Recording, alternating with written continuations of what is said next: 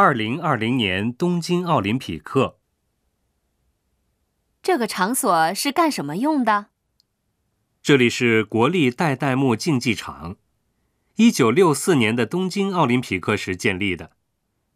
设计这里的是日本有名的建筑家丹下健三，他还设计了东京都政府大楼。那么这次的奥林匹克也会使用这里吗？听说会在这里打手球，但主会场不是这里。